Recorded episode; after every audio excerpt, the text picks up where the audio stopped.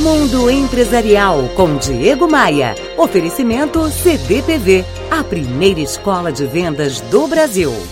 Opa, aqui é o Diego Maia. E hoje quem escreve é a Vera Lúcia. Ela diz: Sou sócia de um laboratório de próteses. Estamos com grandes perspectivas de melhorar a produção e o nível de clientes. Porém, para isto, temos que aumentar nossa equipe de funcionários, uma recepcionista, mais um ceramista, mas não temos dinheiro para assumir os salários no momento e para evoluir, preciso de mais duas pessoas pelo menos.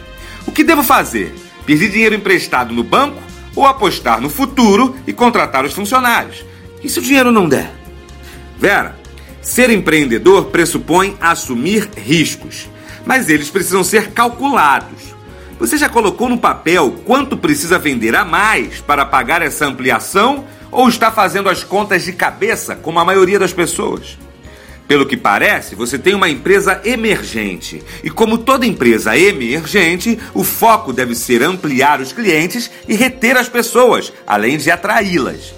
Além disso, precisa ter um plano real e factível para gerar novos negócios. Quem são os seus prospects? Quais as barreiras de entrada? O que eles buscam em fornecedores como você? Por que um cliente deve fazer negócios com você e não com a concorrência? Eu sei que você me escreveu querendo respostas e eu deixei várias outras perguntas que precisam ser respondidas antes de qualquer decisão. Mas se você acredita realmente que tem mercado para esse seu negócio e já fez todas as análises, bota fé e vai.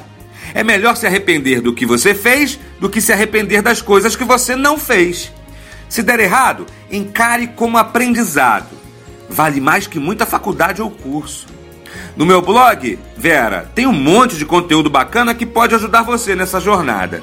Visite diegomaia.com.br. Bora voar?